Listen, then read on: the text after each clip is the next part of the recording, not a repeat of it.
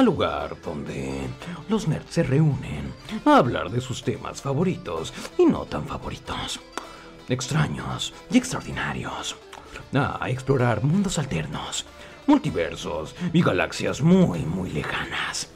Todo de la mano de dos frikis que creen saberlo todo, pero no saben nada. Quédense, les prometo que les va a encantar.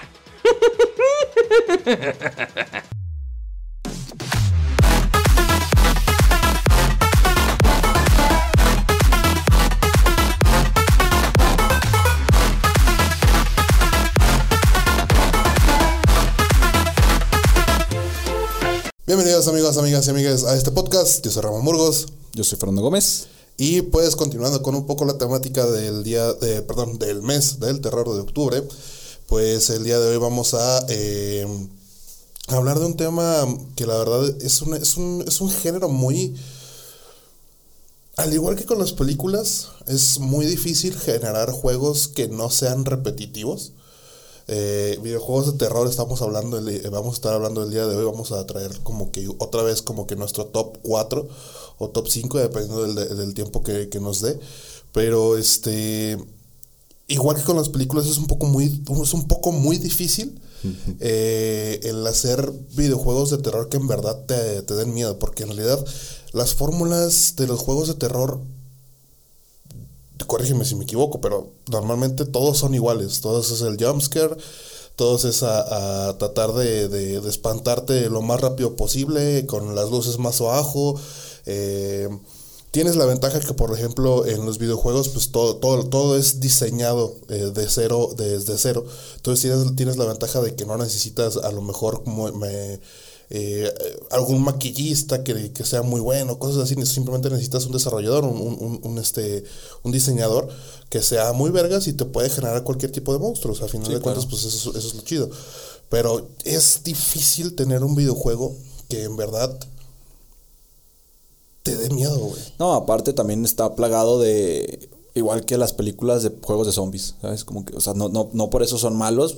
Hay muchos que son muy buenos, aunque sea de zombies, pero la temática es igual: zombies, zombies, zombies, zombies y todo el tiempo zombies, ¿sabes? Entonces se vuelve como un, un- muy repetitivo y como, "Ah, hay otro juego de zombies. Bueno, a ver qué tal, ¿sabes? O sea, no es como que haya tanta variedad eh, dentro de los mismos géneros de zombies que te den miedo. Sí hay muchos muy padres, pero porque la temática es supervivencia o no sé, eh, matar, pero o sea que un juego de zombies de miedo, pues no, entonces no tenemos este juego de zombies va en el, en el top de hoy. Mm, Creo que no, no, no. A no. diferencia de las películas que sí metimos ahí una, eh, esta vez no trajimos nada de zombies, porque pues hay muchos. Y es, verdad. y, y es más de lo mismo y pues la verdad sí hay muchos, bueno, sí hay varios buenos, pero pues que, no hay que- que hay ser, que hay que ser honestos en todo este tema de los zombies. O sea, a final de cuentas, yo creo que el único de, de- de terror de zombies que existió en su momento fue el primer Resident Evil. y, a- y ahorita a lo mejor medio se te quiere meter el nuevo Resident Evil, pero la verdad es Sí, que el no. o- la el verdad 7 es de y el que 8 No es, no es como que estés hablando verdaderamente de un videojuego de zombies. Estás hablando de ya algo muy diferente. Resident Evil hace mucho que dejó de lado los zombies, ya se metió en otras cosas y la verdad es de que algunas las está haciendo bien, algunas las está, las está llevando por mal camino, pero pues no se le puede pedir mucho Sí, sí, a, sí. a- a este, a este juego, la verdad. Pero mm, los, los videojuegos de zombies o es, eh, es el survival horror, que es eh, corre el que te, que te atrapo, o es el, el, el, eh, el bala- balazos. O sea, Sí. o, o- o te matan a ti o tú los matas a ellos. Yo, pienso que el, último, el último juego bueno de zombies. de Resident Evil fue el 4. Porque ya el 5 ya Es se que ya no volvió. son zombies, güey. Pues no, pu- o sea, pero es la temática, pues son zombies, pero ya el 5 ya era básicamente un juego de disparos, güey. Sí. El 5 y el 6 sí tenías lo de era resolver acertijos y todo, pero sí, sí, sí, pero era un Call of Duty con zombies, ¿sabes? Entonces, que ya tiene zombies Call of Duty, güey. O sea, Sí. se lo pongo sencillo. ¿Qué tan, ¿Qué tan sencillo es la fórmula de, de Resident Evil que hasta Call of Duty sacó su propia versión de, de, de zombies? sí, sí, sí. Entonces, pues no. No, no, no cabía en el top, no por eso, no, no porque sea malo, simplemente porque no, no lo encontramos como, Como adecuado. de terror, como de... Ajá. O sea, no... Si lo estás jugando por primera vez, sí te va, sí te va a asustar, asustar ver a los zombies, a los jefes. Digo, ¿quién no chingados este, se cagó en los pantalones cuando vio Nemesis por primera vez? Sí, cuando entra o por cuando la viste, ventana en la cabaña, güey. O cuando, o cuando lo viste en el remaster también. O sea, hay gente, mucha gente sabía que iba a salir en Nemesis, pero cuando salió Nemesis igual se cagaron. Entonces, sí, está bien, Resident Resident Evil es un, es, un, es un buen videojuego de zombies, es un buen videojuego a lo mejor de, eh, como lo decíamos, de survival horror, pero no, de terror, de miedo, no. La verdad, Sí, es, que, no. la verdad es que no. Este, y pues el día de hoy vamos a, a tratar precisamente de estos videojuegos de terror, los que a nuestro parecer, bueno, más bien los que están en nues- dentro de nuestro top, por lo menos en el mío, o dos que tres juegos de los que vamos a hablar sí están en mi top 10, mi top 5 incluso me atrevería a decir, pero eh, la verdad es de que es que es muy difícil, güey, es muy difícil, y, y varios de estos juegos que vamos a platicar el día de hoy, siento que sí, sí metieron ahí bien, bien, bien hecho un videojuego en cuanto a trama, en cuanto a diseño gráfico, en cuanto a diseño musical, ambientaciones, todo, todo, todo, todo estuvo, estuvo en la mayoría de estos juegos excelente, la verdad. Sí. Entonces, este, ¿pienso yo? ¿Te gusta? Sí, ¿Te sí, sí. Bueno, yo creo, yo voy a empezar con, yo creo que es el videojuego que más he amado y que más he odiado amar por el hecho de que es larguísimo como él solo, güey. Es larguísimo como él solo. Evidentemente es un juego que no debería de ser tan largo. De hecho, en, en- en la página de IGN te dice que es un juego para 12, ho- 12 horas. Pero, güey, no, no son 12 horas, güey. Ah, es que por el no, hecho de tener que estarte escondiendo, de tener que Sí. estar ahí evadiendo, se vuelve Estoy- largo, güey. Y estoy hablando de eh, Soma. Es este videojuego que salió en el, el 22 de septiembre del 2015 eh, por parte del desarrollador Fictional Games. Pues la, la- la premisa es muy sencilla. Es este. Es este. Pues el jugador tiene que controlar a Simon Jarrett, que es un hombre que sufrió, sufrió un accidente de automóvil y por lo tanto tuvo lesiones cerebrales. Entonces eh, se está atendiendo con un médico y de repente el médico un día le dice, ¿sabes qué? Ve, ve con este compa a que te haga un escáner, un escaneo cerebral. Eh, va, eh, lo sientan en esta silla para hacer el escaneo, le empiezan a hacer preguntas bases que hay que tener, hay que puntualizar eso, le empiezan a hacer unas preguntas base como para eh, revisar que todo esté bien y de repente le dicen, te vas a sentir que te vas a dormir y vamos a empezar a hacer el, escaneo. Lo duermen, empiezan a hacer el escaneo y cuando despierta, y lo va- aquí lo voy a poner en comillas, cuando despierta, eh, despierta en, en una instalación que se llama Patos 2, con H, este, en donde pues tendrá que buscar la, la respuesta de cómo Vergas llegó ahí y de lo que guarda, eh, de lo que se y, esper- y esperar de pues, qué, qué, qué chingados le, le guar- le guarda a esta instalación, ¿no? Evidentemente, eh, mientras vas progresando en la historia, vas entendiendo un poco más de qué está sucediendo con este personaje, vas descubriendo gente que estaba ahí en la instalación, vas haciendo misiones para poder salir de la instalación y de repente te dan con, te dan con todo, con un plot twist que la verdad te queda así, ¿qué, qué chingados? Y por eso es- ponía, ponía, ponía entre comillas el despertó, porque te dicen que no es eh, este, no es Simon el que despertó en la instalación de patos, es un androide con la con la copia cerebral de, Yo- lo, de- lo que de yo no entendí fueron las fechas. ¿Cómo? O sea, todo sucede en la misma línea del tiempo. Sí, sí, sí, todo sucede en la misma línea de tiempo. O sea, para, para este momento Simon ya murió hace mucho tiempo. Ah, ok. O sea, el Simon de carne y hueso. El original, por así decirlo, para ponerlo así. Porque precisamente es una de las cosas que te dicen, que como que te quiere plantear el juego. O sea, ¿qué, eh, ¿qué significa estar vivo?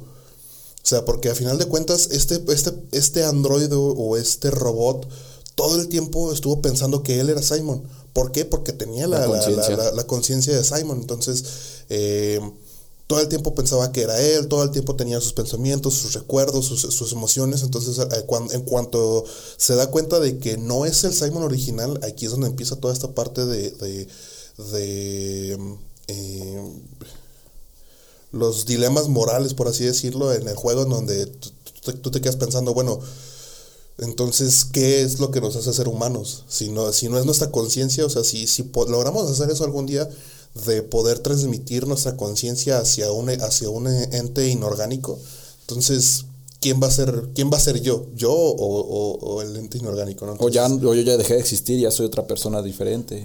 Entonces, ¿qué es lo que sucede? O sea, y hay que tomar en cuenta precisamente, o sea, este Simon, esta réplica de Simon, eh, se quedó en ese punto, en ese punto de, de la vida de Simon, después del escaneo cerebral. Después del escaneo cerebral, Simon pues mu- muere por- precisamente por sus lesiones, todo esto, y terminas con esta, con esta duda de, bueno, entonces, quién es, quién es en quién fue en verdad Simon, o quién es en verdad Simon, o si, si esta copia es Simon o no. Porque a, final de- a finales de cuentas, pues este, hasta ese punto tiene toda la conciencia de Simon. A partir de ahí empieza a desarrollar nuevas experiencias por sí solo, empieza a desarrollar nuevos amigos, nuevos este, deseos y evidentemente como es el videojuego, pues no vas a estar solo. Entonces tienes un montón de enemigos que se te van a presentar. Que también son cyborgs, ¿no? También sí, son- también son, también son, Todos son dentro de la instalación son cyborgs. Y lo que lo hace también un poco eh, estresante el juego es el hecho de que tengas que evadir, esconderte. Sí, es, es, un, es un survival horror muy, muy específico en el hecho de que la mayoría de los survival horrors te dicen, bueno, eh, no es que tengas que aventarte a la, Rambo como Resident Evil y mates a todo el que se te ponga enfrente con todo lo que tengas a la mano.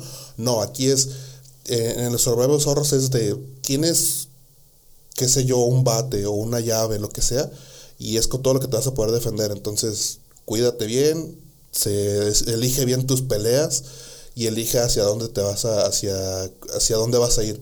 Y en Soma no, en Soma es, te la pelas, no puedes chingarte a la gente, no puedes hacer nada, lo único que, puedes hacer es esconderte y buscar refugio en, los- en la oscuridad, en las sombras. Entre los, entre los recovecos de la instalación, empiezas a, hacer, empiezas a hacer un montón de cosas. Yo creo que esa es una de las razones por las que Soma fue tan, eh, tan prolífico en las plataformas de streaming. Porque, verga, yo vi, yo creo que vi como unos, mínimo unos 15 youtubers que tenían gameplays de, de, de Soma. Y la verdad es que es un juego muy, muy, muy, muy interesante. Desde el punto de vista de la trama, como ya se les comenté, es, es, un- es- es una propuesta muy interesante. Y cuando a eso le agregas un apartado visual que la verdad te, te llena mucho con tan poco, porque son colores muy, muy opacos, muy apagados, es muy rara la vez en la que tienes un, un, eh, un cuarto con suficiente luz como para ver bien los colores, todo es muy oscuro, todo es muy en las sombras, eh, y aparte pues la, el, este, el apartado musical también es muy interesante, no tiene muchos... eh, entonces es un juego de survival, entonces es como que muy raro que tengas canciones eh, durante, el- durante el juego, pero tiene mucho, mucho, eh, mucho que ver lo que decíamos en, las películas, el hecho de tener esta ambientación sonora que vaya conforme a lo que está sucediendo en pantalla, con- conforme Sí, a lo que está sucediendo en la trama. Aquí a diferencia de los juegos de las películas es que en las películas suena la musiquita y ya sabes qué va a pasar, no sabes que te van a asustar, sabes que viene eh, un arco eh, importante. En los videojuegos eh, es un poquito diferente, cambia por el hecho de que sí, tú sabes que va a venir algo, pero a pesar de que sepas o tengas una idea de qué, vas, de qué va a suceder, no todo está dicho porque tú estás jugando. Tú tienes ahí sí el control del personaje. Entonces tú, tú- tu actuar, el actuar de las personas es diferente. Hay quien va a escapar, hay quien se va a esconder, hay quien va a pelear. Entonces, ese juego es un, es un entorno diferente al de las películas. Tú nada más estás viendo y ya. Acá tú sí eres partícipe. Entonces, tú sí puedes cambiar eh, lo que pasa en el juego. Y eso también lo, lo- Muchas veces cuando juegas un juego de terror estás estresado, estás nervioso. De repente te sale el monstruo y, ay, güey, córrele, córrele. Y te estresas. Y es parte del- del- de la que, ambientación. del- que es precisamente que la, la, la- como lo que decía, la diferencia con las películas. En las películas es eh, la ambientación sonora es, funciona para, para darte el susto. Y en estos casos de, los videojuegos, la ambientación, la ambientación sonora funciona para estresarte, para que tengas estos nervios, para que tengas este, este, este estrés y evidentemente cometas un error. Porque el, el, eh, muchos de estos videojuegos, el, el, fin, el fin final, voy a, iba a decir, la meta final es este que dures más de lo que estaba eh, de lo que estaba planificado el juego. Es decir, si el juego, como lo dice IGN, es de 12 horas, pues entonces los desarrolladores quieren que tardes, que te gusta 20, 24, casi 48 horas en terminar el juego. Entonces, esto es, esto es lo que, lo que, lo que buscan y precisamente lo hacen a través de eh, esta ambientación sonora que te va a ir este desencadenando este, este sentimiento de estrés, este sentimiento de, de ansiedad, al momento incluso de, de, de ni siquiera ver a nadie. O sea, la mayoría del tiempo estás solo caminando por, por la instalación, escuchando el sonido y haciéndote ideas en, en tu mente por- y no hay nadie, y no hay nadie, no hay nadie, evidentemente también tiene su- sus puntos de jumpscare y todo lo, todo lo que tú quieras, pero todo, lo, todo, todo el miedo o todo lo, lo, lo terrorífico del videojuego lo desarrollas tú solo, tú solo en tu mente y, y, eh, gracias a, a la, a la imitación sonora, ¿no?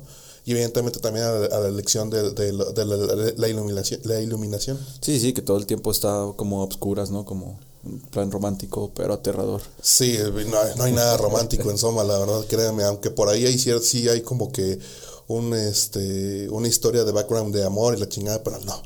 Sea, con la, con la tiene- amiga, ¿no? Que le ajá. ayuda con que le No ayuda. tiene nada, nada de romántico Soma y la verdad es de que te la trama por sí sola te atrapa y evidentemente cuando empiezas a jugarlo te empiezas a, a meter más y más y más y el momento en el que yo creo que más climático de todo esto es cuando estás yo, yo, yo odié este nivel cuando sales a la cuando sales al agua pues cuando sales de la instalación y tienes que irte de, de un punto a otro punto pero a través del océano o sea, literalmente no ves nada, no ves nada, es pura oscuridad. Tienes tu lamparita que solamente te alumbra lo que tienes enfrente y vas escuchando que no escuchas no escuchas nada, pero la música te va te va metiendo esta sensación de que algo se acerca, algo se acerca hasta que algo se acerca.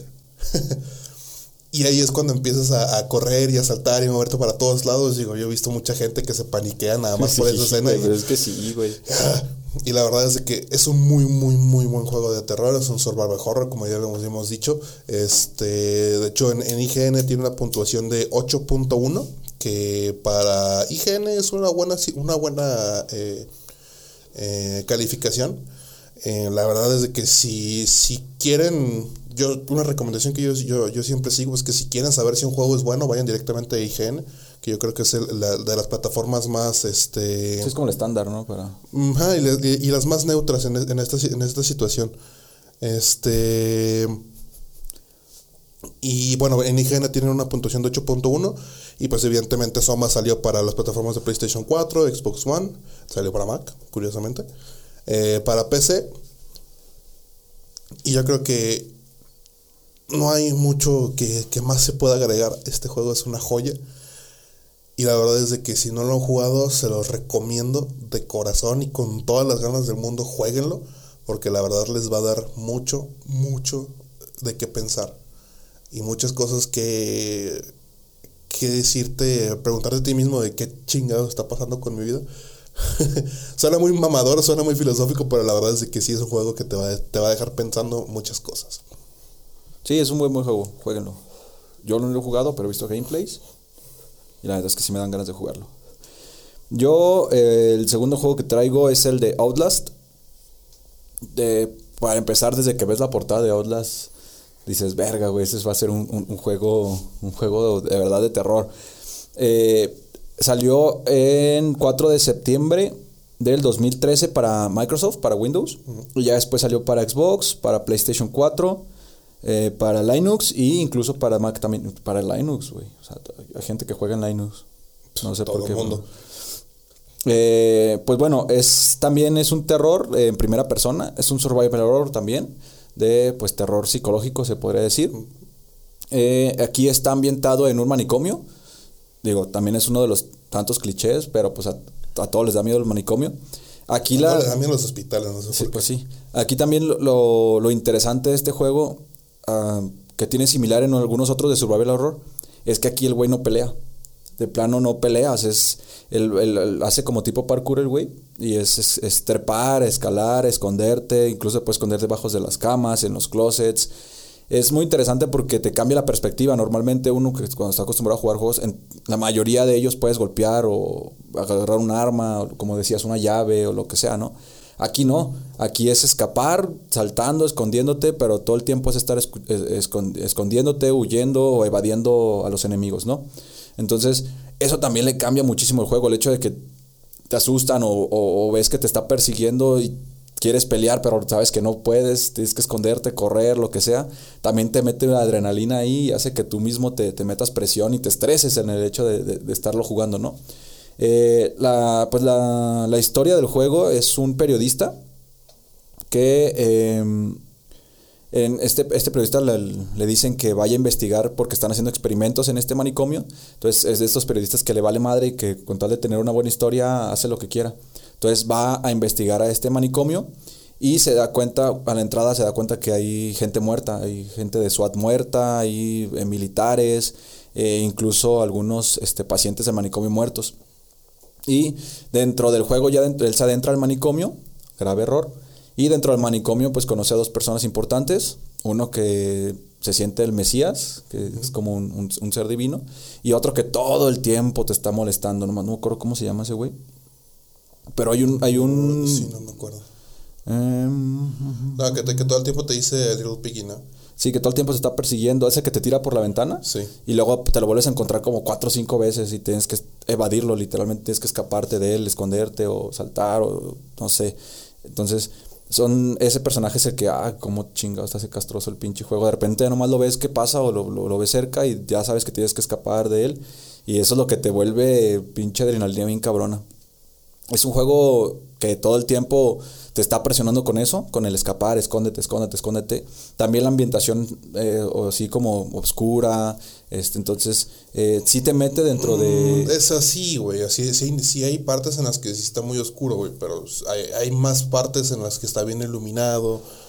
Sí, porque pues es un hospital, es un manicomio. Incluso in- puedes interactuar con, con pacientes del manicomio, no todos son Amables. son amables, no todos son violentos. De hecho, te dejan varias pistas, el, el, el vato este que se cree Mesías, te deja varias pistas con tanto en las paredes o así, también con ellos te deja como mensajes con algunos de los de los pacientes y pues descubre que el ah porque hay como una entidad el Mesías dice que hay una entidad que es el que mató a todos los pacientes y a los policías y todo esto y al final, bueno, casi hasta el final, eh, llega a un laboratorio, pues, secreto, se puede decir, donde se encuentra uno de los doctores del, del- de ahí del manicomio y pues le, le revela la verdad, que la entidad esta no es una entidad, son como nanorobots controlados por un, un paciente. Entonces es como un enjambre de, nanorobots que son los que hacen el pinche destazadero de gente. Al final tiene un plot twist, este, pues el, el, vato lo logra matar al güey que controla a estas madres y al final llega el SWAT y lo matan a este güey, lo acribillan. Pero cuando está todo lastimado y todo, se dan cuenta que él ahora él es el que controla este enjambre de, de nanorobots, ¿no?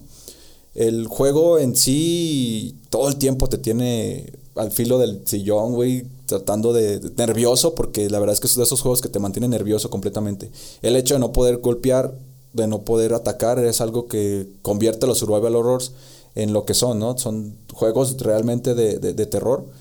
Es un juego que te cambia la perspectiva de los juegos porque te hace ser un jugador diferente, te hace ser más táctico, te hace que también te hace que te alargue un chingo el juego, güey. Sí, te alarga esa es un una- chingo el esa juego. Es una güey. de, de- de las desventajas que tiene eh, este tipo de, de videojuegos que la verdad son, son muy, muy difíciles de, hacer. Digo, hay, hay locos que lo han hecho, pero es muy difíciles de hacer, de, hacer estos speedruns que le llaman. Porque la verdad es de que no es que tengan un, una- un patrón definido de esta, estos personajes que te vas encontrando, estos enemigos. No es que tengan un patrón, un patrón definido, por ejemplo, el que te busca. Simplemente está ahí dando vueltas, esperándote a, encontrar. Entonces tú lo que tienes que hacer es pensar bien a, a tus movimientos, hacia dónde quieres ir, hacia dónde tienes que ir. Y si la cagas, pues se acabó. Hay que empezar desde el último punto de control. Y yo creo que una de las cosas que la verdad me, me desagradó mucho de este, de este juego es precisamente esta dinámica de que tienes que estar buscando las baterías para la... Ah, la- ah, sí, eso no lo mencioné. Eso, Eso es- sí, la verdad es una cosa que... hay, hay partes, no. hay partes muy obscuras donde la única forma que tienes para ver es a través de la visión nocturna de la cámara. Lo malo, lo malo y lo bueno, o sea, porque al fin de cuentas lo torna un poquito real, es que se te acaba la batería de la cámara. Sí, Y güey, tienes que buscar las pinches dura- baterías, güey. Te dura 30, 30 segundos la batería de la cámara. También, también dime quién chingados Y nada más llevas tres, güey. No, y, de- y aparte, tienes que buscar baterías, güey. ¿Dónde ching- ¿En qué manicomio tienen baterías de cámaras, güey? ¿Sabes? O sea, no, no, son, no son, es precisamente, no son las típicas baterías doble de, de las baterías D, las baterías doble A que vas a encontrar en cualquier tienda, no, güey. Sí, son eso- baterías muy... Eso, lo, eso lo, lo hace raro porque dices, güey, ¿en qué pinche psiquiátrico van a tener baterías para tu cámara, no? Pero pues es un elemento que también ahí le da, le da un, vuelto, un vuelco. El juego tuvo, eh, bueno, fue recibido con críticas positivas, la mayoría. El Metacritic tuvo eh, la puntuación de 80 de 100, basado en 56 críticas. En Game Rankings tuvo puntuación de 79, bueno, se mantiene en 79.94%, en- eh, basada en 36 críticas. Eh, también recibió pues varios premios. Uno de ellos fue Best of E3, of E3, E3, Ajá, ajá. en lo mejor del, del E3. Y el otro fue en los premios E3 también obtuvo el premio honor de Most Likely to Make You Faint, que es eh, como lo más probable de que te haga desmayar. O probablemente te haga que te desmayes. Eh, porque sí te o sea, no tanto por el terror, porque miedo, miedo como tal, pues no da, pero sí te mant- o sea, mucho nerviosismo, güey. Estás todo el tiempo nervioso, estás todo el tiempo temblando, estás todo el tiempo viendo qué, qué va a pasar. Nada más ves a este cabrón y, ay, güey, pinche, pinche desesperación que te da nomás de verlo porque, ¿sabes? Se ensaña contigo, güey. Y luego te das cuenta que no vas a poder. Ah, porque cuando quieres abandonar el. Llegas al cuarto de cámaras, al principio del cuarto de vigilancia, está este pinche vato Mesías que no te deja escapar. Entonces tú sabes que no vas a escapar del manicomio. Y eso también desde el principio del juego, el saber que no puedes escapar, te mantiene como nervioso. O sea, ¿Cuál es el final del juego? Si voy a salir, si no voy a salir, tengo que salir, tengo que encontrar respuestas, qué es lo que tengo que hacer, ¿no? Y eso te mantiene. Entonces, eso de que lo- lo- es más, lo más probable que te desmayes. Quizá por eso, ¿no? Por la adrenalina que todo el tiempo estás así como con el pinche nerviosismo. Pero sí, es un buen juego. Es un- uno de los mejores juegos de terror de la última época. Porque tiene historia, porque tiene horas de juego. No son estos simples jueguitos que los streams hizo muy popular que se los sacaban en 15 minutos, media hora. Entonces, también denle la oportunidad a, a Outlast. Es un, es un gran Sí, juego. que, que yo creo que, eh, de hecho vi por ahí una, una imagen que decía que, que la mayoría de los videojuegos de terror se, se, se acabaron en el 2013 y tiene, tiene algo, de, algo de razón esta, esta, esta, esta imagen, la verdad. Te soy sincero, eh, sí, o sea, porque ya todos los videojuegos de terror son jumpscares. Y zombies. Son, son jumpscares y te la pasas eh, nada más... eh, recolectando cosas para poder avanzar en el nivel y escapando de- de- del enemigo, del villano, pero no tienes nada, no tienes esta parte que te propone Soma o que te propone Outlast, que es la, trama, el misterio, la historia detrás del videojuego. Que bueno, eh, no está aquí en el top, pero eh, The Evil Within lo retomó un poco, fíjate. eh. También no es, no es tan no es tan viejo, pero tampoco está nuevo. Creo que salió hace como 4, 5 años. creo que sí. de, de Evil Within. Y también este Survival que no, tú- o sea, desde que te sale el primer monstruo, tú sabes que no lo vas a matar. Porque por más que le disparas, no lo, no lo matas, no se muere. Pues es un ente, es, no sé, un fantasma, un, no, no, no sé cómo llamarlo. Entonces tú sabes que no lo vas a matar. Y es escapar, correr, esconderte, liberarte de él, darle la vuelta hasta que te deja de molestar y después te encuentras a otro y a otro y después al mismo. Entonces creo que retomó un poco la temática, pero sí, son contados los juegos de terror actuales porque ya todos son acción. Es, es terror-acción, por así decirlo. Ya no tienen este terror psicológico que, que de verdad te pone nervioso al estarlo jugando. Y la verdad es de que sí es un buen juego, la verdad, jueganlo si no lo han jugado, pero eh, jueguen nada más el primero. Sí. Jueguen el primero y no y, y a lo mejor si, si quieren entender un poco más de la historia, jueguen, la jueguen en el, El DLC. DLC. Pero el segundo, la verdad es de que no... Pues es que ya le cambiaron, ya... el- ah, como te terminaron el final del 1, el 2 creo que no... Sí, se fueron muy, muy suaves. No sé si tenga que ver con las críticas, porque la verdad fue un juego muy criticado por su, por su, por ser tan gráfico. Porque la verdad es de que es eso, es un juego muy gráfico.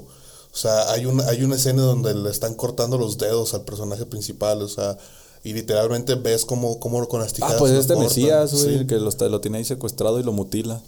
Sí, Y el, pobre, el pobre vato, o sea, si, si, si lograba salir de, de- del- de- del hospital, no iba a salir bien, güey. No, iba a salir igual de loquito que los güeyes que estaban ahí adentro. güey. La verdad, o sea, creo, creo que es como que la, la, la manera en la que más sencilla que podemos que puedo decirlo es, pues, creo que fue la- el mejor final para él, el, el terminar así como terminó, pero digo, no iba a salir bien de ahí, la verdad. Entonces, este, lo hizo muy bien esta parte de, de, de tener, de tenerte nervioso durante, toda durante gran parte del juego. Las cinemáticas son muy interesantes y pues la, la historia es más interesante aún, ¿verdad? Pues eh, el siguiente de- del que les voy a hablar yo es eh, un juegazo. Yo creo que todo mundo lo hemos, lo hemos jugado alguna vez en nuestras vidas. Y digo, así nada más como dato curioso de nosotros, una vez intentamos jugarlo. Ya grandes. ya grandes, creo que estábamos en la prepa, estábamos con Daniel, de hecho. Eran, ¿qué te gusta? ¿A la una, dos de la tarde? Sí. Y creo que el Se problema- llevó su play, ¿te acuerdas? Se llevó su play a la casa y estamos... Creo que el problema principal, ¿cuál fue el que jugamos? El, el 2, ¿no? No, sí, en- fue en el que salen las pedillas, en el que pintas la casa, sí, creo que sí fue el 2. Pues estamos hablando de nada más y nada menos que de Silent Hill. Que yo creo que es el juego de terror por excelencia. Creo que fue que el hay. iniciador del survival horror. Creo que me, sí. Me, Sí, me- sí, me sí, atrevería a decir que fue el... Es el rey y el que inició toda esta ola del survival horror que cambió la, en la época el- la temática de videojuegos de terror para, para siempre. Sí, y yo creo que, que, que ese, ese, ese videojuego, el, el Silent Hill 2, evidentemente no es, no es del que voy a hablar, voy a hablar del 1, pero el Silent Hill 2 tenía, tenía esta mm, dinámica de juego que fue por la que nos fuimos al carajo, de que pues es la niña que va con el psicólogo y el psicólogo le pide que dibuje, dibuje una casa. Entonces el videojuego te pide que colorees la casa, que la pintes, de, que le pongas colores al techo, a la puerta, a las paredes. techo morado, la puerta Nos, nos, güey, no nos fuimos al demonio y literalmente a los 10 minutos de que empezó el juego como tal, ya no podíamos. Estábamos, este... Nos atosigaban las pesadillas. Estábamos estresadísimos, estábamos eh, al borde de, de- de- del colapso. Llegó un momento en el que dijimos, ya quítalo la chingada, güey. O sea, duramos 10 minutos en el, jue- en el juego de Silent Hill y gracias a esa dinámica que tiene el juego, que yo creo que es una- a mí se me hace una dinámica muy interesante. el Éramos, hecho de que, éramos tres adultos a la una de la tarde jugando Silent Hill 2 bueno, jóvenes adultos. y dijimos, "Eh, otro día. O sea, ya, Sí. yo ya lo había jugado. Para serles sincero, yo lo había jugado. Creo que todos ya lo habíamos jugado. Pero con ya cuando nos fuimos a la mierda, creo que... Sí, los tres dijimos así, no, ¿sabes qué? No creo que lo vayamos a pasar así. Es como darle dificultad al juego, ¿no? El- La temática esta de la casa es como la dificultad que tú la le quieras dar al juego. la dificultad del juego, porque es, que- es como que este, ahora sí que, bien dicho, es este análisis psicológico de tu psique, sea, qué chingados tienes ahí, ahí, ahí metido, y en función de, de eso, pues es la, la, la dificultad que te van a, que, que van a, van a aparecer las pesadillas, ¿no? Eh, pues evidentemente eh, Silent Hill es un juego diseñado por el maestro Kichiro Toyama y su equipo, eh, ¿cómo se llamaba? Eh, Silent, Silent Team, una cosa así. Se llamaban Team Silent. Team Silent. Eh, el primer videojuego de Silent Hill salió el 31 de enero de 1999 y fue distribuido por Konami. Pues Silent Hill es una franquicia que ha tenido cinco juegos. Iba a tener seis, pero la verdad es que por el maldito y el cochino dinero. La verdad yo sí estaba esperando eh, Silent Hill PT, la verdad. Me, me- emocionaba mucho simple y sencillamente por el hecho de, de que estuviera Guillermo del Toro ahí en, eh, inmiscuido en, esta, en este desarrollo del videojuego. Digo, no hay nadie más chingón para crear, para crear monstruos que- que Guillermo del Toro. Y este, pues el primer videojuego es este, cuenta la historia de Harry Mason, que es un escritor de 32 años que lleva consigo a su hija adoptiva Cheryl a unas vacaciones en una zona turística de Silent Hill, que es un pequeño pueblo en Estados Unidos, conocido por su ambiente tranquilo. porque la niña quería ir ahí. Ajá. Y pues mientras eh, conduce a las afueras del pueblo, Harry ve, ve- ve la forma de una joven caminando por la calle. Este. Y pues desvía, su coche para evitar chocar con ella. Entonces, este. Es golpeado. eh, se, golpea con unos árboles, si no me equivoco. Y queda inconsciente, ¿no? Y cuando de- despierta, se da cuenta que Cheryl desapareció. Y pues eh, se ve obligado a, meterse al pueblo a, encontrarla. Entonces, de, conforme más se va adentrando al pueblo, se va, a dar cuen- se dar cuenta que hay como una especie de neblina que cubre a todo el pueblo. Y empieza a este a descubrir los misterios que están alrededor de, de este pueblo que aparentemente era muy tranquilo y muy eh, apacible. pero- Vacacional. y pero cuando se da cuenta que de todas estas cosas que, que empiezan a salir en las noches, que empiezan a salir cuando cae la neblina, empieza a encontrarse gente del pueblo, empieza a platicar, empieza a ver la historia y empieza a darse cuenta que eh, precisamente Cheryl era como que estaba atraída hacia ese pueblo, hacia esa Es hacia Silent Hill, hacia Silent Hill, perdón. Y evidentemente conforme vas avanzando en la, en la franquicia, pues vas entendiendo un poco de, de por qué diablos Cheryl estaba atraída hacia este pueblo, ¿no? Te empiezan a hacer este... em, te empiezan a, a contar esta historia de un culto que quiere revivir al demonio y quién es Que es el Samael. hijo, el demonio Samael. Entonces, Sí, de hecho el culto fue el que hizo un hechizo para que Cheryl quisiera ir a, a Silent Hill para traerla hacia el pueblo, para juntarla el alma de... Ah, porque se supone que... ¿Vas a contar eso? No, no, no, no. Ah, Ok. Eh, cuando quieren invocar a, a este dios demonio, eh, utilizan a la hija de una de las líderes del culto. Y ella, para evitar que pase esto, eh, divide su alma en dos. Y es cuando se crea Cheryl. Eh, pues este, ¿cómo se llama Henry? Henry. Henry este, adopta a Cheryl. Entonces el alma de Harry, perdón, Harry. el, al- el alma está dividida en dos. Por eso es que el culto atrae a Cheryl para juntar eh, a las dos niñas y que ya sea de nuevo un alma. Entonces, pa- para eso es por lo que atraen a, a Cheryl. Sí, que, que lo que, que lo que te dicen es ese que, que esta niña que está, eh, que dividió su alma, está dentro de Silent Hill y ella es la causante de todos estos problemas, de todos estos horrores que están sucediendo en Silent Hill, por el hecho de que pues eh, la utilizaron y empezaron a hacer este, estos rituales con ella, precisamente para que ella diera la luz al hijo, al hijo de Samael.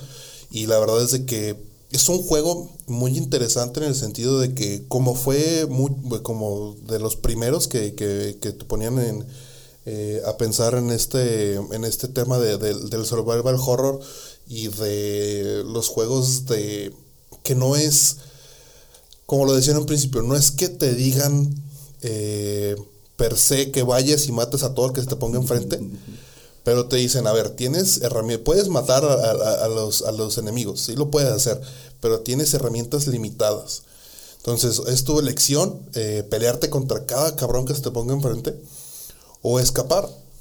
O, Guarde- trata- o, o- o tratar de, de encontrar una estrategia en donde no, no tengas que pelear con ellos o encontrar una estrategia donde, donde tú puedas ganar, pero si tú quieres irte a los madrazos desde el primer momento, pues es muy tu pedo. Guarden, guarden balas. Si, es muy, si tú quieres hacer eso, es muy tu pedo. Vas a tener que ser muy estratégico, vas a tener que ser muy, muy inteligente en la manera en la que usas tu- tus herramientas. Pero la verdad es de que es un juegazo simple y sencillamente por la, la trama y por las dinámicas que te maneja. Sí, es que a, a diferencia de, de otros juegos de la época, llámese, no sé, este, Resident Evil, cosas así, de- del género parecido, por así decirlo, aquí el, este Harry literalmente no tenía habilidades de pelea, no era un policía, era un papá, Era era un escritor. escritor. Entonces, este, se nota mucho con las secuencias cuando disparas, incluso la mira se le mueve, es- no es tan fácil apuntar porque pues no está entrenado para apuntar no sabe pelear, evidentemente, es un escritor. Cuando corres, que estás escapando, corres un tramito y ya el, el vato está jadeando de que está cansado. Entonces, también eso te crea una dificultad. Digo, lo, lo repito, a diferencia de otros juegos en el que eras un policía o eres un detective, en el que estás entrenado para hacer estas cosas.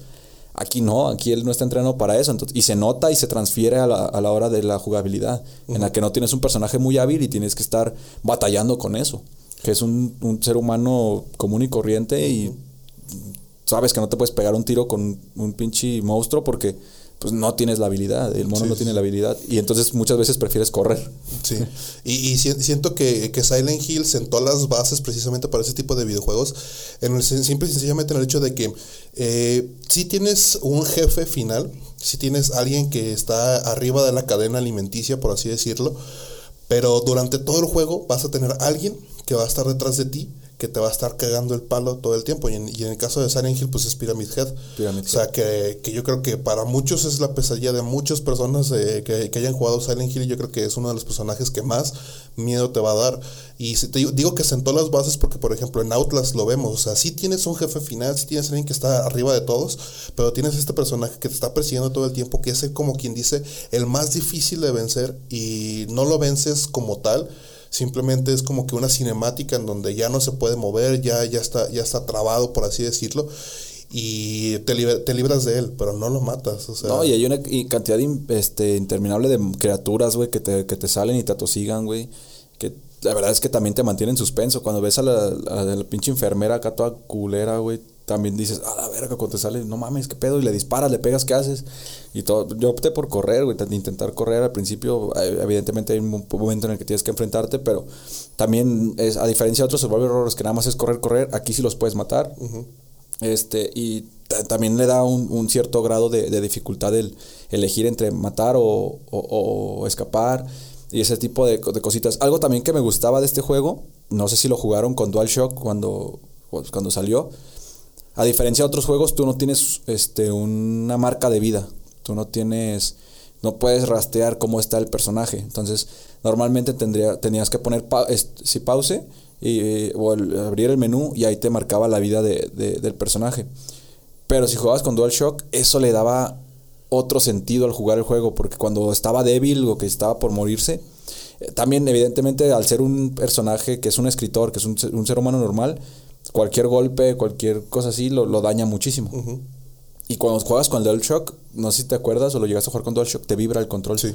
Cuando estás por morirte, que tienes muy poca salud, el, todo el tiempo te siente como el pulso del corazón en el DualShock. Entonces estás caminando, estás escondiéndote y que el control te esté vibrando, te está jugando en la cabeza como un putazo más y me matan. Y es volver a empezar y no manches, es un pedote, güey. Entonces todo el tiempo estar con el control vibrándote pulsándote hasta que te recuperas, es como, güey, no mames, eso, Que eso, te, eso es te da un... ay. Que fíjate que eso es una de las dinámicas que utilizó precisamente Soma. Eh, eh, de repente cuando estás jugando te está, te está vibrando el, el, este, el control. Entonces lo que tienes que hacer es este, permanecerlo, permanecer Lo más quito quieto más posible. posible. Precisamente porque evidentemente los, lo- el control de, de este mm, del Play 4 tenía acelerómetros que, ve- que veía la posición del control. Entonces, si tú movías poquito el control, ya te detectaba, te detectaban los enemigos. Entonces, esa es una de las cosas que también te, te meten presión y te meten Sí, este, sí, este sí. estrés y esta ansiedad, los- estos tipo de, este tipo de videojuegos. Y la verdad es que se agradece este tipo de dinámicas que no solamente es en el videojuego y ya se acabó, se acabaron todo, todo. No, también te lleva, te llevan a, a esta parte de- del, mundo, del mundo físico de sentirlo, de sentir las vibraciones, de sentir cómo, cómo la pulsación del corazón va aumentando. Entonces yo creo que eso es, eso algo que sí se agradece mucho también en este tipo de videojuegos. ¿Qué es lo que se busca con la realidad virtual? Verdad, ese tipo de, de- ya de, de herramientas como la realidad virtual que te meten dentro del juego, que, siente, que incluso, no sé, lo veíamos en películas como Ready Player One, que incluso siente los putazos y todo, creo que es el futuro. Pero, o sea, lo vemos en juegos del, del 99, donde se utilizaba este tipo de, de- de herramientas, de elementos que traían el mundo virtual al físico.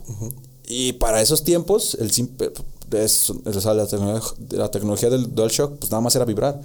Pero aún así, tú sentías que te estabas por morir y el hecho de que te esté vibrando te, metía presión, te metía estrés, te metía nerviosismo y, y te, también te cambiaba totalmente la, la temática del juego.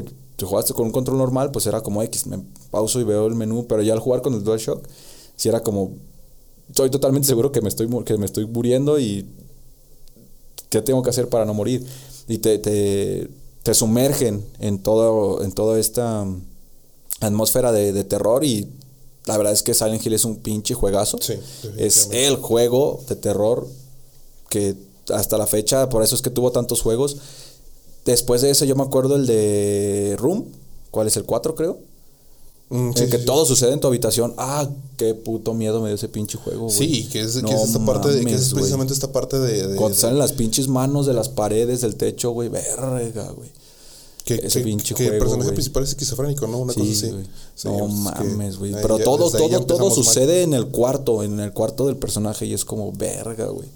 Sí, Silent Hill tiene algo que los creadores saben hacer muy bien su trabajo. Ha cambiado por ahí de... Sí, de hecho, de hecho este, De si, no me, si no equivoco, después de, del de Silent Hill 3, no me acuerdo si es es después, después de Silent Hill 3 o después de Silent Hill 4, pues el Team Silent se separa, algunos se van a, se quedan en Konami, otros se van a otras empresas. Y pues Konami quiso volver a, a- a hacer el otro Silent Hill con otro equipo diferente y la verdad es de que terminaron haciendo una, una puercada, terminaron dándole la madre a toda la franquicia y la verdad es de que pues va a estar muy difícil y más, más que nada cuando tienes este tipo de, de, de, de- de dramas, este tipo de situaciones en las que durante años y años este, años estás prometiendo un nuevo juego Silent Hill y de repente de buenas a primeras dices, no, ya no se va se cancela el proyecto, ya no va a salir nada y tenías trailers, tenías demos, tenías betas que gente ya había jugado, de hecho yo llegué a ver yo llegué a ver a varios este youtubers jugar el, el Silent Hill PT. Entonces tú te quedas pensando, bueno, si ya tenías casi todo listo, se me hace una estupidez que hayas cancelado el juego. y evidentemente cuando tienes estas situaciones en las que pues cancelas juegos desarrollados casi al 100%, pues evidentemente te va a pegar. En el en dado caso de que quieras sacar un nuevo un nuevo videojuego, le va a pegar y, y la gente va a decir, bueno, no es que no era no era lo que estaba esperando. O sea, estábamos esperando el PT y me entregas esto, pues Sí, también este, no sé si también, bueno, los japoneses son fans de, fanses de, de esta temática de los eh, finales alternativos o los multifinales. Ajá. Y evidentemente Silent Hill no se iba a quedar atrás. También tiene, que son cuatro o cinco finales, Sí, más o menos. donde nada más es canon en el que al final le entrega a un bebé, A, a Harry, no sé si como premio de consolación de, ay, tu hija se murió. No, pues es que es, Che- es Cherry, o sea, es Sí, ella. pero es como renacida, pero pues de, de- de bebé. Entonces, esto de los varios finales que te hacen volver a jugar el juego, volver a pasar por todo este estrés con tal de ver todos los finales, creo que también es un plus que, que ya no todos los videojuegos, digo, no todos los videojuegos tienen por qué serlo. Hay videojuegos que dices, no manches, ¿para qué te meten tantos finales, no? Pero el hecho de que tengas diferentes finales y puedas eh, abrir la puerta dependiendo tus elecciones en el juego es el final que te brindan, también está chido, porque estoy seguro que la primera vez que lo juega la gente, la mayoría de la gente no tuvo el mismo final. Todos tuvieron diferentes finales por las decisiones que tuvieron. No todos pensamos igual y no todos hacemos lo mismo dentro del juego. Entonces también eso es algo que se agradece porque cuando te das cuenta, cuando te enteras, yo me acuerdo que veía la revista de Nintendo y cosas así para... Porque antes no existía como tal Google y meterte y ver las guías, tenías que comprar las revistas de los videojuegos. Cuando te das cuenta después de que lo pasas que hay varios finales, aunque te la pasaste terriblemente al jugarlo, lo quieres volver a jugar para descubrir estos finales, porque a lo mejor no descubriste el final canon. ¿no? Y dices, verga, tengo que volver a pasar por todo eso para volver a ver el otro final, güey. Ni modo, güey. Que, que es como, por ejemplo, eh, este juego de, de Until Dawn, que es, o sea, hay mil y un maneras de que la gente se puede morir y la gente es- descubrió esto y empezó a jugarlo, empezó a jugar el videojuego precisamente para, para, Para descubrir todas estas muertes. Pero tienes la ventaja de que cuando una vez, una vez que terminas el juego, todas las decisiones quedan, gra- queda- quedan guardadas. Entonces puedes pasar al capítulo que quieras, a esa decisión y, cam- y cambiar la temática y ver qué se desarrolla a partir de ahí. Y, y- y con Silent Hill no podías hacer eso. No, Con no, no. Silent- Tienes con que jugarlo Hill, si- completo. Si, querías ver eh, un final diferente, tenías que irte desde el principio, terminar el juego y hacerle esas decisiones diferentes para que pudieras tener el final. Que es lo que, la verdad, hace que sea un juegazo. Porque aún lo hayas terminado una vez y hayas dicho, ya chingué. Como tú dices, vas y te enteras que hay finales diferentes y tú te quedas así como que... Y más que nada en la época donde salió, porque no, era, no era una época en donde, donde se conociera o donde tuviera mucho, mucho, se hablara mucho de YouTube o se hablara mucho del Internet. Entonces no tenías manera de decir, bueno, ya lo jugué, no quiero jugarlo otra vez, déjame, me voy, me voy a YouTube, busco ese final y, ve- y veo que chingados. Sí, aparte también, digo, vivimos en Latinoamérica. También no todas las posibilidades en internet no estaban en todas las casas. Era ir a pagar un ciber para acceder a ese tipo de cosas y de todos modos era difícil, no había como que tantos gameplays o tanta gente subiendo estos videos como tú lo mencionas, entonces sí era difícil y que es, también es parte de la magia de los videojuegos, ¿no? El- que antes tenías todo esta, este secretismo o tenías este eh, limitación y tenías que volver a jugarlo y volver a jugarlo y volver a jugarlo para descubrir todos los, los easter eggs y todos los finales alternativos. Y creo que era también algo de la magia que se ha perdido no por los juegos, sino por, por la tecnología ¿no? que, que nos ha invadido. Pero pues es- era lo bonito de, de los Sí, videojuegos en esos tiempos. La, la verdad es que vivimos en una época. Ya me siento bien anciana, güey, diciendo eso. güey, que la- en mis tiempos eran diferentes las cosas, güey. Ya sé, güey. En mis tiempos no había internet. Todo eran en carta. Uy, en carta, güey. Ches mamadas. No, sí, ya estamos viejos, güey. Entonces, este. Aquí está. ¿Vas Sí. con el último? Eh, ah, es difícil cuál, cuál elijo para hablar ahorita último. Por tiempo. Bueno, voy a hablar de, eh, de Mortuary Assistant. Es un juego este, realmente nuevo. Sí. Pero trajo algo diferente a los juegos, ¿no? Eh, es de estos juegos rápidos, se puede decir, que mueres constantemente, que es muy fácil perder. Ajá, hay, que, hay que hacer esa definición. Es un juego rápido en el hecho de que fácilmente puedes morir. Ajá, sí, sí, sí, Pero no, no, no. es un juego rápido. no, no, o sea, no. es prácticamente un juego de 20, 25 horas. Sí, es un juego en el que mueres rápido, o sea, es muy fácil morir, es muy fácil perder y tienes que volver a empezar de cero. Eh, se hizo famoso porque varios streamers lo empezaron a jugar. Yo sinceramente no lo he jugado, pero he visto varios streams de este juego y vaya joyita, eh, vaya joyita escondida de los, de los nuevos tiempos por la temática que tiene. Eh, el juego es eh, creado por el estudio Darkstone Digital y salió el 2 de agosto del 2022. O sea, literalmente el mes pasado, do- hace dos meses salió el, este juego. ¿Cuál es la temática? La temática, bueno, la historia relata una chica que este va a trabajar a un- una funeraria, pues, no sé cómo se llama, Sí, no, no es, se llama una, sí, es una casa funeraria. Sí, una casa funeraria un, donde balsaman cuerpos. Sí, un, sí, Una sí, casa funeraria. una casa funeraria. Eh, va a hacer pruebas, trabaja con el dueño de la funeraria, este, embalsamas un cuerpo y todo el pedo y ya te dice, ah, te hablo mañana, ¿no? Este, al día siguiente le, le recibe la llamada del dueño, le dice que necesita ayuda para, porque él tiene cosas que hacer, no sé qué chingados, eh, y recibe la llamada porque pues, necesita ayuda, eh, le pide que vaya al, a, pues a esta casa funeraria a ayudarle con el trabajo, ¿no? A, hacer el turno. Cuando la chica llega a la casa funeraria, se da cuenta que el, que el, el dueño no está. No, creo que sí está, pero le dice que se va a ir, que se tiene que... No, sí, sí está, pero le dice que se tiene que ir, que tiene cosas que hacer, algo importante, bla, bla, y se va. Y le- pero le deja instrucciones, le deja instrucciones de lo que tiene que hacer, los cuerpos que tienen que embalsamar. Entonces, eh, la historia, para no alargarme, se- eh, tiene que ver con posesión demoníaca.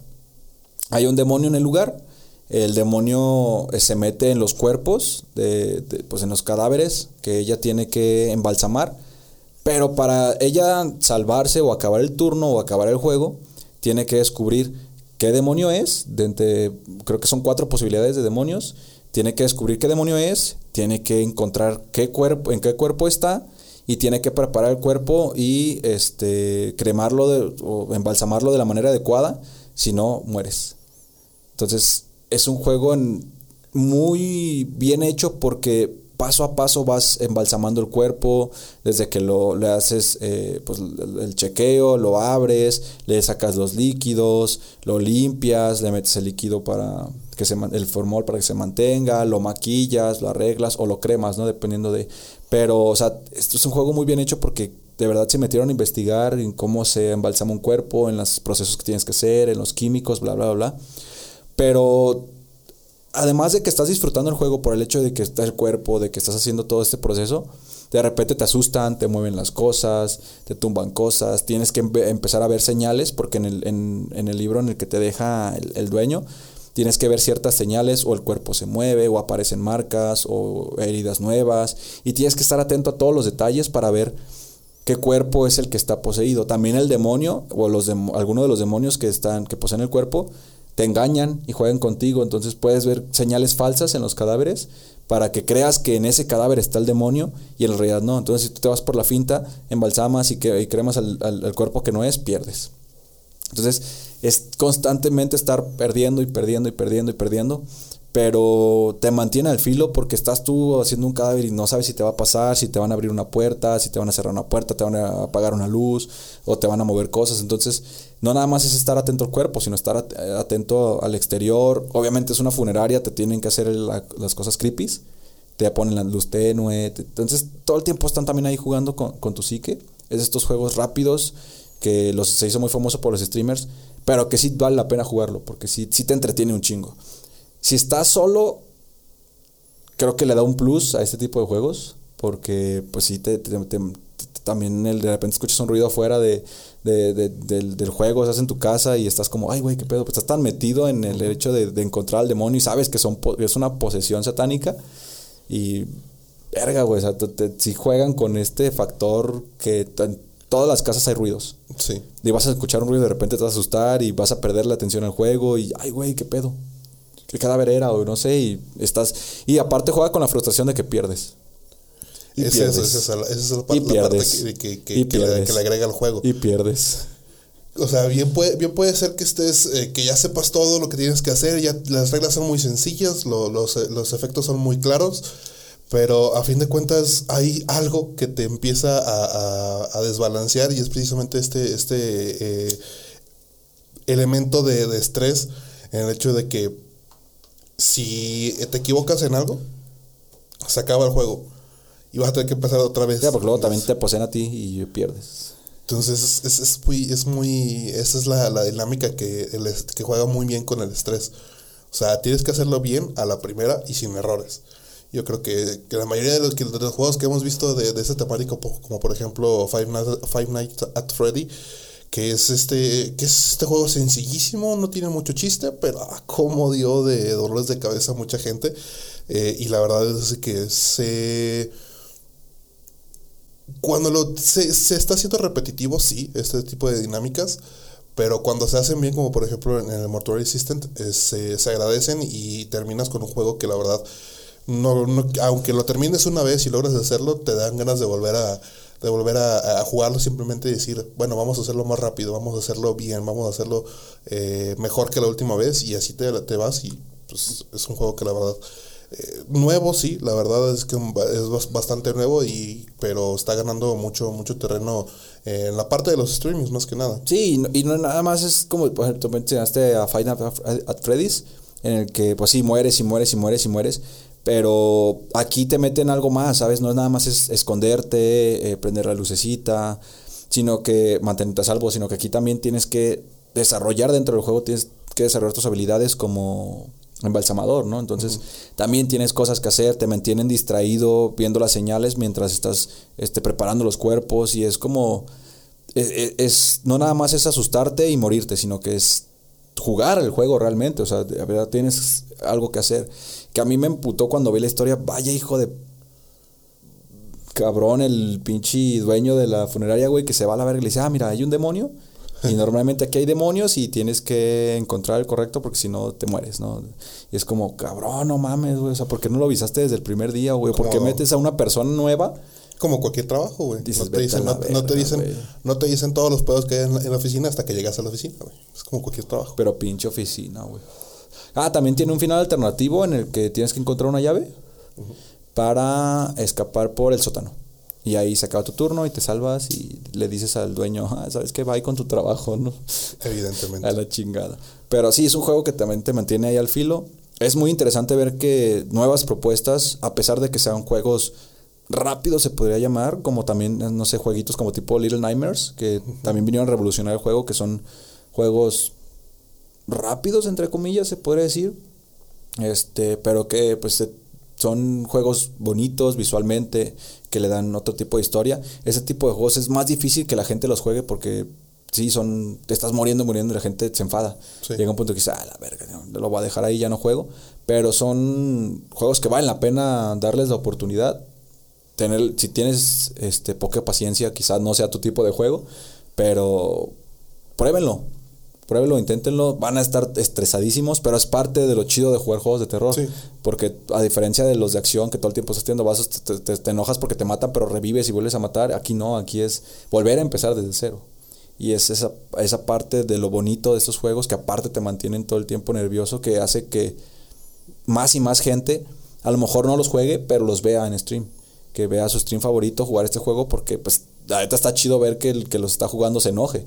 ¿sabes? Antes el, el, stream de nosotros era irnos a la casa de un amigo y ir cambiando de control. Cada que te mueres le toca al otro, le toca uh -huh. al otro. Y era nuestro stream, ver al otro, a tu amigo jugar y te estresabas igual o más que el amigo. Es, esa es la magia de los streams.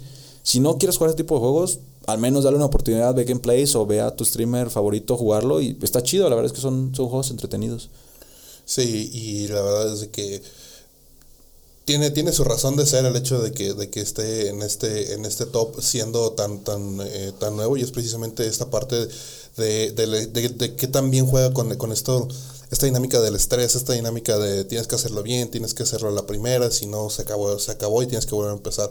Y yo creo que es precisamente esta, esa razón por la que lo, lo colocamos en, en, en, este top. Y yo creo que... Y que está bien hecho. Sí, la verdad también. Los cuadros que te ponen alrededor de la casa y todo, que son cuadros terroríficos, la y mujer que, ahí. Y hay que mencionarlo, eh, este Darkstone Digital es un, es un eh, desarrollador independiente. Entonces, evidentemente, eso también le da un plus al juego, simple y sencillamente por eso, porque es un juego, es un, es un desarrollador independiente y lo está, lo, la está rompiendo en eso. Que estoy, que estoy, estoy tratando de, mi mente está tratando de buscar juegos parecidos. No recuerdo alguno, ¿eh? Mm. Con la temática así como de una funeraria. Hay temáticas de escuelas, hay temáticas de, ju no. de jugueterías. No, o fábricas o sea, de juguetes. Que, que, tengas que, que, tengas que ser el, el, el embalsamador o, o, el este el que trabaja ahí y tengas que trabajar en los cuerpos, no. O sea, evidentemente hay muchos juegos en donde en sí. algún momento o se, una funeraria, ¿no? o se desarrollan en o atraviesas una o haces algo dentro de, Pero no, así como que esa trama, ese, esa propuesta, no, no sé, creo que no, Sí, no, no me llega a la cabeza no, ninguno. ni la verdad que ninguno. Y pues, eh, pues esos serían los, los de los videojuegos para este video.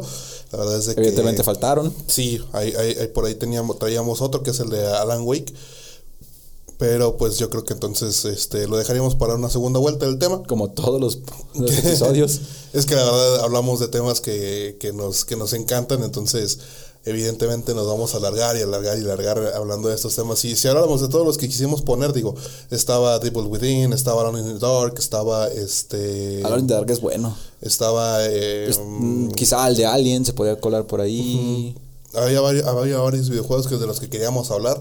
Nights at Freddy's, de-. Within, entonces, este. Nightmares. Sí, si, nos- si, nos- si nos quedamos a platicar de todos los videojuegos que nos gustan, de nuestro top, de nuestros favoritos de juegos de terror, la verdad es de que tendríamos un, un episodio de casi 4 o 5 horas sin temor a equivocarme. Hacer, Pero- hay que hacer un especial un día en vivo, ¿no? Así cinco horas hablando. Pero pues la verdad es de que pues, hay que hacer esto más compacto. Precisamente para que la plataforma nos vaya queriendo poquito a poquito más. Entonces. Que estamos nos este, odia porque siempre hablamos más de una hora. Hay que, hay que decirlo, la verdad es que el canal, si no es por ustedes, pues no, no estaríamos aquí. Entonces, agradecerles nuevamente que se queden aquí y se queden hasta el final. No se olviden de decirnos en los comentarios que, cuál ha sido su- de estos que hablamos, cuál es su favorito.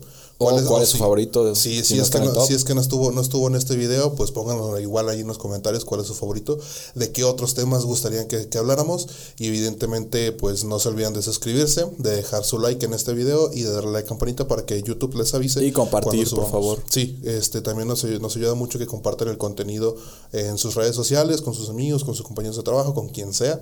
Se, nos ayuda mucho para que el... eh, el algoritmo de YouTube nos, nos, nos quiera más y más. Eh, acuérdense que también estamos en, en formato digital, perdón, formato de audio en Spotify y en Amazon Music.